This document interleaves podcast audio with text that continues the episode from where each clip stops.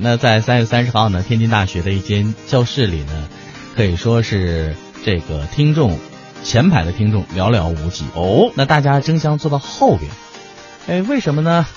呃，其实这个课程并不是不受欢迎，而是这门课程叫做《恋爱学理论与实践》。 呃我没有听错吧？因为我觉得恋爱应该是一个与生俱来的一个就能力吧这，你还需要学吗？就是你就像会吃饭是一样的，对呀、你就应该会的一种行为啊。啊对啊但是有的人在这方面是比较欠缺的。然后呢，第一次把这样一个课程开放到选修课系统，呃，当天的这个选课的人次达到了八百多次。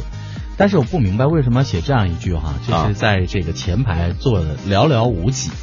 呃，都跑到后边去， 难道怕叫过来来你给大家做个示做个示范是吗。这没法 示范 就讲讲你是如何谈恋爱的，啊讲讲你的对恋爱经历或者你的恋爱心得， 是有意思啊。然后呢，鹊桥会负责人啊，这一位同学呢，就说他没想到啊，这个课火到这种程度，嗯以至于他们不得不调整选修课的这个策略，来控制选课人数。哦，我相信有一部分同学可能会觉得这个课比较好混学分儿，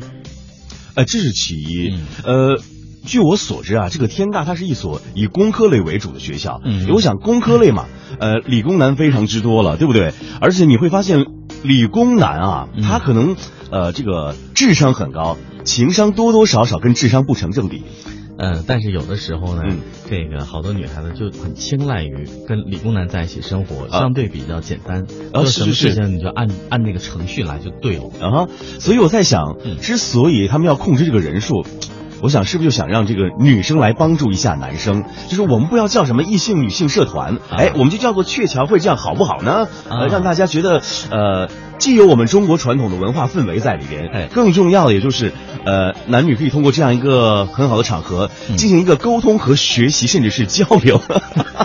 但是这样的一一门课程啊，有没有年级限制？我觉得在大学一年级，如果要是也允许选这课程的话，我认为不太合适。哦，就是呃，因为大学生，尤其是一年级的大学生刚刚入校嘛，对不对？对还是应该以适应大学生活和学习主要学科为主。对，不是说这个，当然有的人的能力很强啊，是就是整个的感情生活和自己的学业是发不发生冲突。哎，但有的人可能就 hold 不住了，没错，自己哎的一生活发而不可收拾。对自己的生活可能就乱掉了。 对，然后呢，以前也有一些作者在写嘛，嗯就是在大学当中，如果你没有恋爱过，然后你的人生是不完整这样的啊一些、这些内容。其实，呃，每个人都有各自评判观点。是我是的观点呢，我不太我不太喜欢这样的观点。什么叫就是后悔一辈子？怎么、嗯哼很多事情我们都要去后悔的。那很多事情真的就你后悔了，就是因为这件事没做是对的吗？嗯，其实我觉得在大学当中恋爱，虽然我们不太提倡在大学当中恋爱啊，大家还是以学业为主。但是，嗯我要告诉收音机前的听众朋友，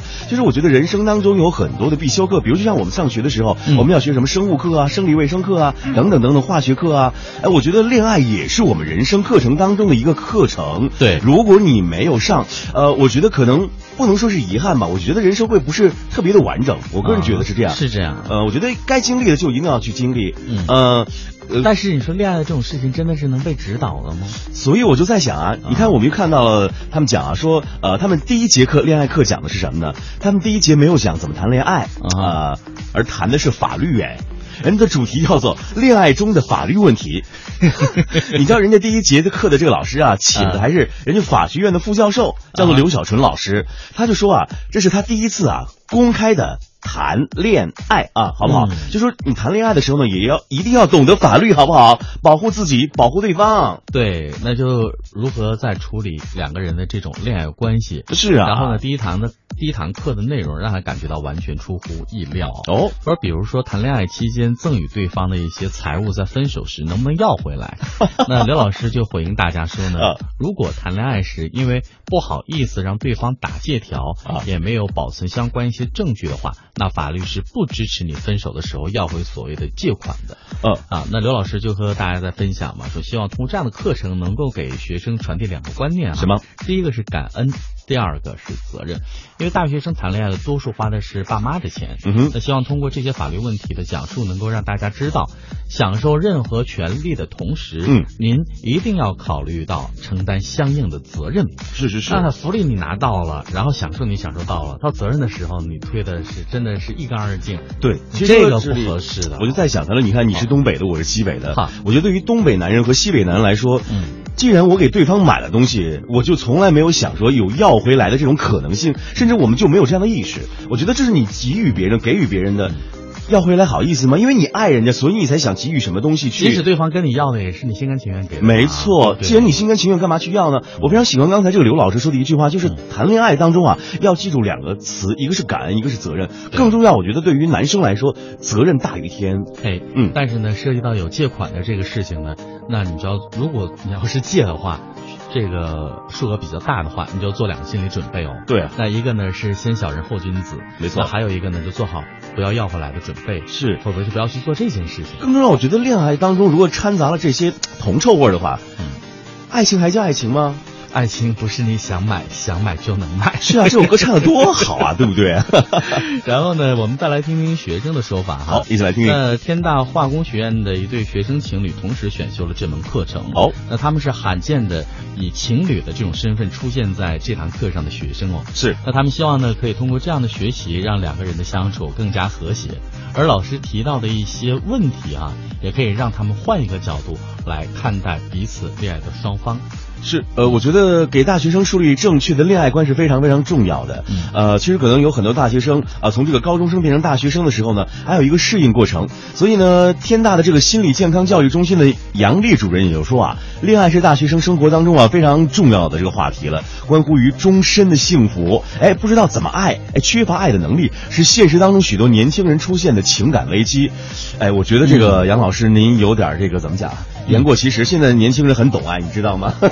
甚至有一些年轻的朋友已经喊出了“我爱无力”或者是我爱无能，就觉说得得太对对了就觉得我已经各种方式的爱都已经尝过了，对啊对各种角度，然后觉得我现在已经没有动力去爱了，嗯哼。而并不是说是不会爱了，是，你看这个杨丽老师可能是是什么七零后或者六零后吧啊？嗯杨丽老师还说啊，如果可以通过恋爱上课让年轻人更加了解自己和对方，学会一些处理两性关系的技巧，懂得在处理人际关系当中啊需要理解和尊重，那么将来啊他们走上社会就会有更强的人际关系的适应能力，可以更好的处理一些关系的困难的一个困难点，具有更强的获得幸福的能力。我觉得天大的出发点特别好，就是想让学生们有一个正确的恋爱观。嗯。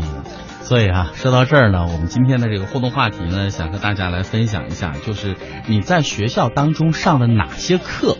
会让你觉得那个课很与众不同，然后呢，甚至让你可以怀念至今。刚才呢，我们在节目当中提到的这一堂以天津大学为代表的这个恋爱与实践的课程哈、是恋爱理论